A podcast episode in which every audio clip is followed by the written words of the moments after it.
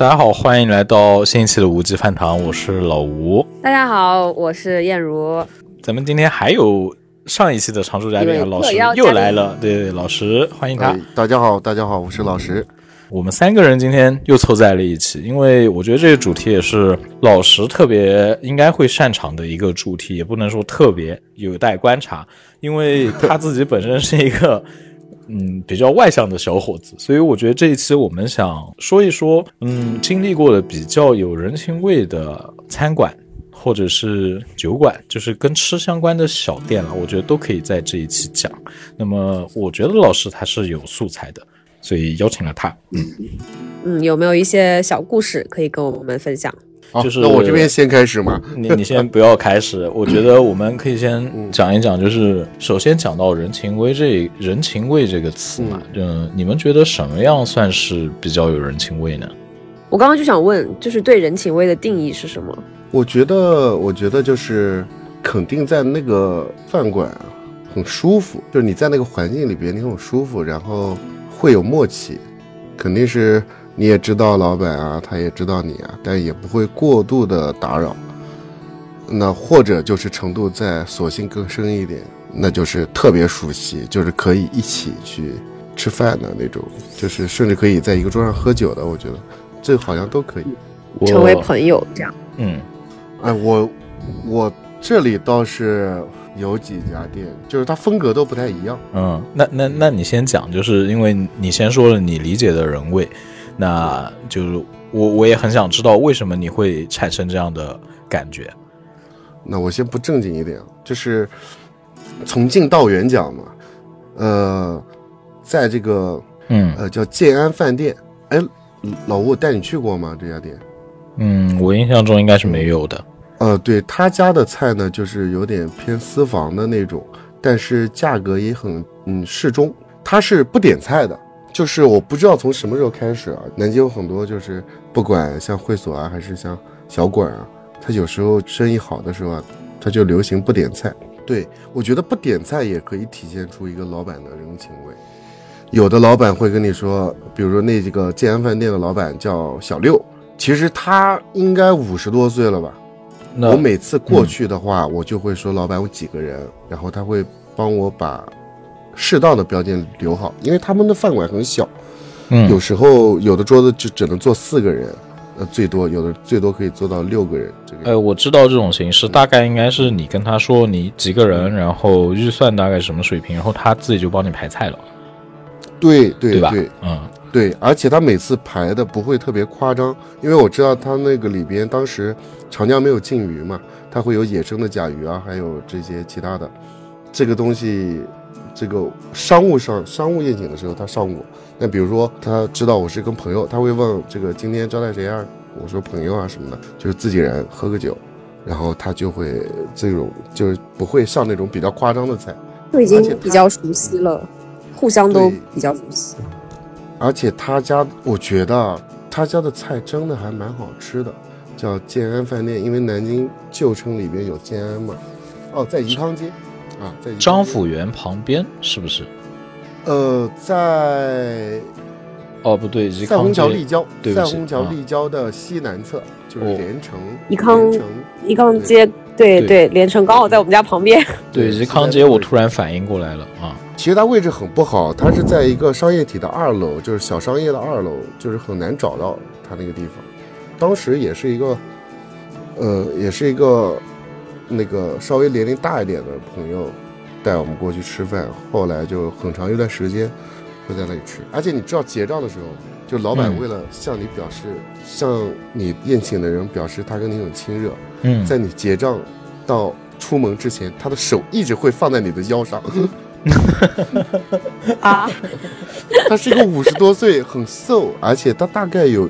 一米七不到的一个那个中年大叔，然后，但是男同志一旦瘦和小，他扶着你腰的时候，你就觉得很别扭，你知道吗？就是，但是又不可以过度解释这件事情，所以每次我差不多大概有三四次都是被他扶着腰，而且感觉他好像喝的比我还要多。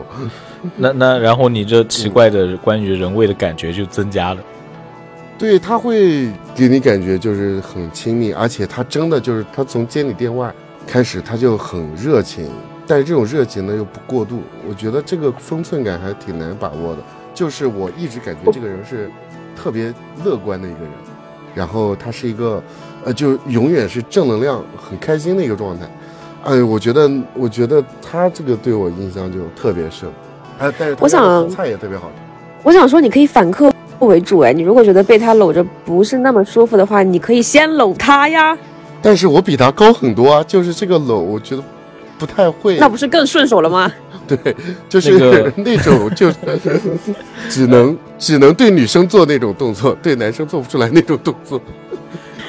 对，因为补充一下背景嘛，因为那个现实当中老石是一个幺八零的一个又高又壮的这么一个身材，所以他刚刚讲那哥们儿一米七不到的时候，我想了一想，嗯，我好像能理解。哎，我觉得怎么讲，这个好像实话实说，sorry 啊，没有让我太能够感到那个有人情味。这种属于是跟老板已经已经非常熟悉，然后其实变成了朋友这样子，这个人情味是建立在就是你们很熟悉的这个基础之上。就他会有一些默契嘛。对对，跟朋友一样。好吧，那个我来说一个我，你们先听完我的故事，然后来说我觉得什么样是人情味吧。就是第一个故事，也是南京的一家小馆子，当年在知乎上面其实有过一个回答，就是说南京哪些小馆子让你印象特别深刻，然后其中有一个回答是我写的，就说了青岛路的那个燃面店，对，就是宜宾燃面。哦我第一次个对我第一次去吃的时候是一三年的十二月份，有一天晚上打完球，哎，但是我的那帮球友们那些小伙伴们很突然的，大家都有事都走掉了，就剩我一个人吃饭。嗯，我又不想在我们学校的食堂，于是就骑着单车跑到了青岛路那边，因为之前在那个时候还有人人网嘛，人人网上就看到了说那家的燃面是比较正的。那个去了以后，就跟老板说要一份燃面啊。我当年去的时候，那燃面才十块钱一份，我觉得哇好便宜啊，就是确实学校周边嘛，它也不贵。嗯，十块钱一份我就吃，要了一份，要了一份，因为本身呃我的老家就是跟燃面很近，就是宜宾那边的，所以我对那个味道是我我觉得标准还是很高的。当时吃到那个味道，一下子让我觉得就回到家乡的那种感觉，你知道吗？我觉得特别特别好吃，十块一份，忍不住又要了一碗，就吃了第二碗，吃了第二碗还是没忍住，因为燃面本身挺辣的。就是辣的话，你就会一直吃，一直吃，停不下来。如果停下来，就觉得辣的受不了，然后又吃完了第二份。吃完第二份，我又要了第三份。要了第三份以后，老板惊呆了，然后老板开始来跟我搭讪，就因为他们那个也是讲了一口很明显的川普，然后我就开始跟他讲家乡话。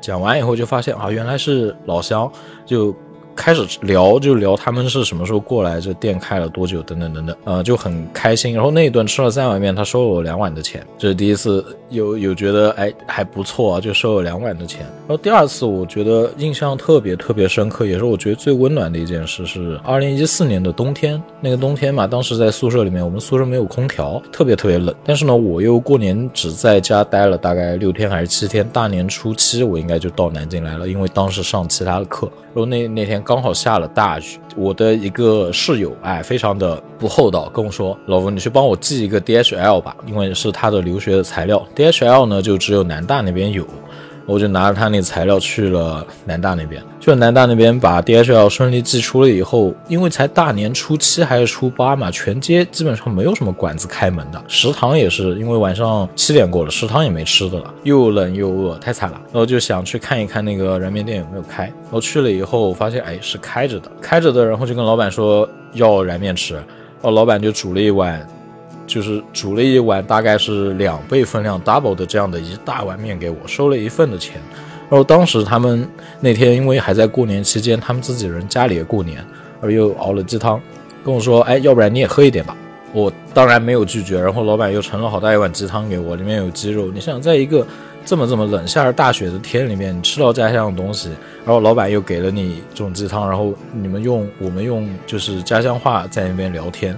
聊聊生活，就问他们为什么没有回去过年啊？然后他们又问我你为什么这么早来啊？等等等，就那一个晚上，我觉得是特别特别特别温暖的。所以那一下，我觉得这个就是小店的人情味嘛，这就是我第一次在一个店感到还。是还还是还是同一家店吗？对，还是那个同一家店，而且后是是蒙对着南师大的随园校区的那个那个店是吗？呃，对他家搬过一次店的地址，现在应该在那个叫南秀村过来一点点的那个地方，汉口路上吧，应该在汉口路上了，现在是。对，那个是我第一次在燃面店，就是感受到，啊，真的我觉得好有人味啊，就特别温暖的一个店。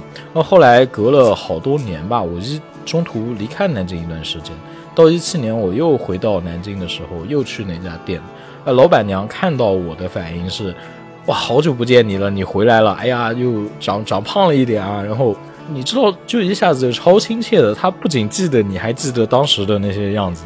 嗯，对，去去市面摊像回家了一样。对，真的是这种感觉。然后他又给了我一个 double，那还是一份的钱。然后记我的口味也记得很清楚，要多加辣，然后要做的比较地道的，就一直都是这个样子啊。啊，虽然现在可能去的少了，但是真的当时给我真的特别特别感动，我觉得。老吴，你这种吃法，你去任何一家店都会有人情味的，因为在南京吃面吃太多了是吗？就是吃两碗就已经很少了，就是能吃到三碗的，那确实忘不了这个人。